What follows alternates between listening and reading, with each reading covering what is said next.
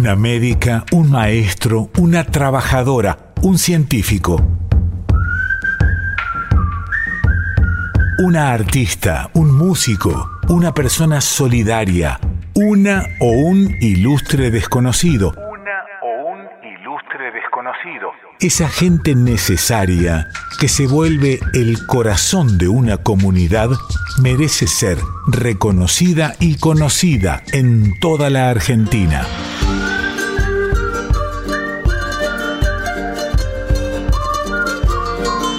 Radio Nacional presenta Radio Nacional presenta Premio Padentrano, reconocimiento a lo mejor de nuestra gente. En medio de la crisis de los años 90, Juan Ponce, con apenas 13 años, comenzó a colaborar en el comedor San Cayetano, en el barrio Ludueña de Rosario, muy cerca de donde vivía con su mamá, Mercedes Delgado, y el resto de su familia. Mecha, militante social, fue asesinada en 2013 al quedar en medio de un tiroteo entre bandas.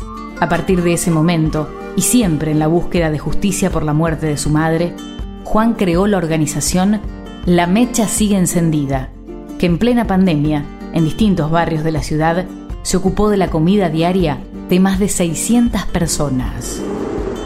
Me llamo Juan Ponce, pertenezco a la organización La Mecha Sigue Encendida, que somos un grupo de personas que trabajamos en el territorio, siempre acompañada con mi compañera, Gisela. Esta organización comienza a raíz del asesinato de Mercedes Delgado.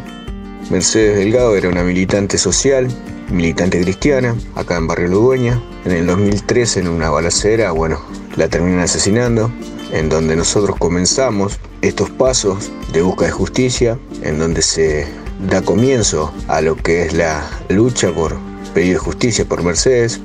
A Mercedes le decían Mecha, por eso es que la organización se llama La Mecha Sigue Encendida. Digamos, ese fuego que había entre todos, que acompañó durante un tiempo largo la búsqueda de justicia por el asesinato de Mercedes Delgado. Buscamos siempre justicia, nunca venganza. Nosotros aprendimos durante todo ese tiempo y antes también, que militamos desde muy pequeño, que la construcción en el campo popular, la construcción de justicia, de que entre todos podríamos lograrlo. El caso de Mercedes Delgado fue algo que marcó, hizo un comienzo de lo que es la organización. La mecha sigue encendida, hoy ya está cumpliendo casi, vamos para los nueve años. Esta organización trabaja en distintos territorios, estamos hablando de Barrio Ludueña, estamos hablando de Empalme, Barrio Moderno, Estamos hablando de Bella Vista y Nuevo Alberdi. El horno no está para bollos. Es el nombre del espacio de reflexión, encuentro y trabajo colectivo que Juan creó junto con Gisela, su compañera de vida, al mismo tiempo una cooperativa de panificación con la que buscaron salir adelante en el tiempo que duró el aislamiento, abasteciendo de pan a cuatro comedores barriales. En el tiempo de pandemia nos tuvimos que replantear y reinventar también de alguna manera, como se dice, para lograr detener la contención de, de esos jóvenes, de esos chicos, cuando la situación se estaba poniendo muy fea. Dentro de la organización nos sentamos a charlar con los jóvenes, compañera Gisela fue la que llevó adelante un taller en donde se pensó de, de manera colectiva, un taller de planificación para los pibes que cumplía varios roles. Primero que pensamos fue el nombre, lo que es el horno no está para olla. Pensábamos que un hombre rebelde para llevar adelante todo esto que venía pasando. Sentíamos que las cosas no estaban bien, por eso es que le pusimos el horno no está para olla. Ese taller se trabajó acá en Ludueño, en donde en ese tiempo no se podían agrupar muchos jóvenes, entonces teníamos entre 5 o 6 chicos y se trabajaba de manera individual. Nos enseñaba a hacer panificación, la contención, la charla, trabajar más en, en conjunto y que ellos se sientan cómodos durante todo el tiempo lo que, lo que estaba el taller, ya que era muy difícil estar trabajando con las personas a raíz que, que no se podía lograr mucho con la pandemia. Eso fue lo que es el horno no está para hoyo.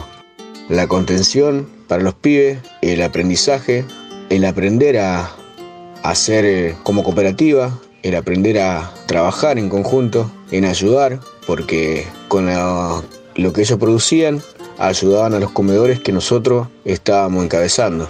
Así que había cuatro comedores que el horno no está para bollo ayudaba con la merienda o con la comida.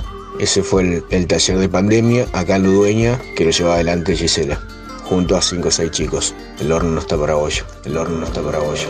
En Bellavista, en donde trabajamos con el Club Lavalle, en donde están casi 250 chicos, también tuvimos que replantearnos de qué manera podíamos hacer la contención, ya que es un barrio que está azotado, es un barrio que sufre muchas necesidades y que logramos de alguna manera poder sostener en todo el tiempo de la pandemia de que las familias eh, sigan asistiendo y puedan compartir con los chicos y con la gente de la comunidad, estando todos juntos.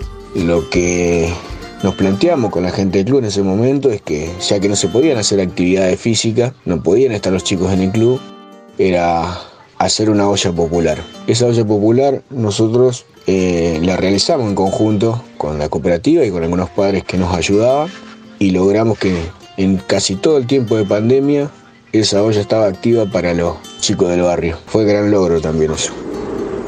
En una ciudad donde la violencia no se ha detenido, ya pasaron ocho años de la muerte de Mecha.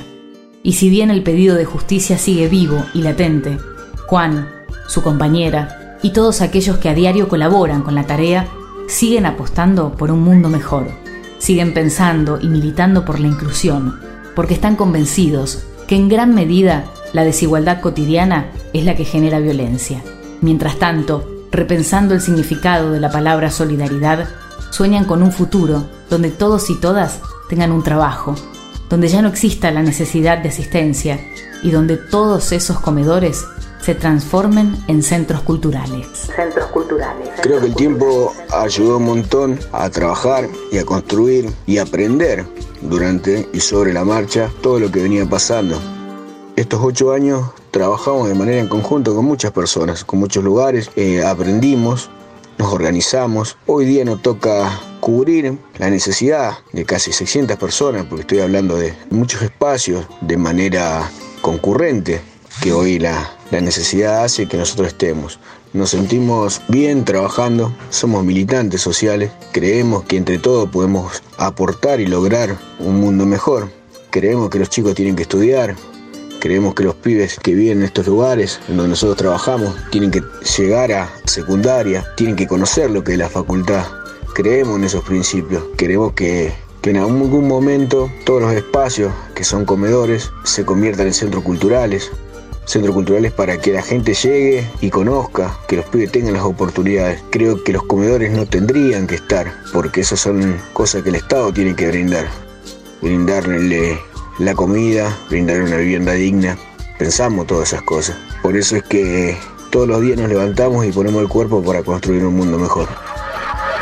Solidaridad, palabra difícil en estos tiempos en donde el capitalismo se está comiendo todo, en donde nadie quiere ponerse en lugar del otro. Creo que no sé si solidaridad sería la palabra para, para mí. Yo creo en el compañerismo, creo en la empatía, Creo en el estar, el sentirse carne, sentirse piel con el compañero, con el amigo, con el vecino. Estar en el momento en donde los otros nos animan a estar. Lograr proyectos, lograr cosas en conjunto. Eh, sentarte a, a matear, sentarte a comer, sentarte a hacer un montón de cosas. Creo en eso. Como dije, creo que la palabra solidaridad abarca muchas cuestiones y creo que la empatía, la gana de trabajar juntos también entran en todo eso.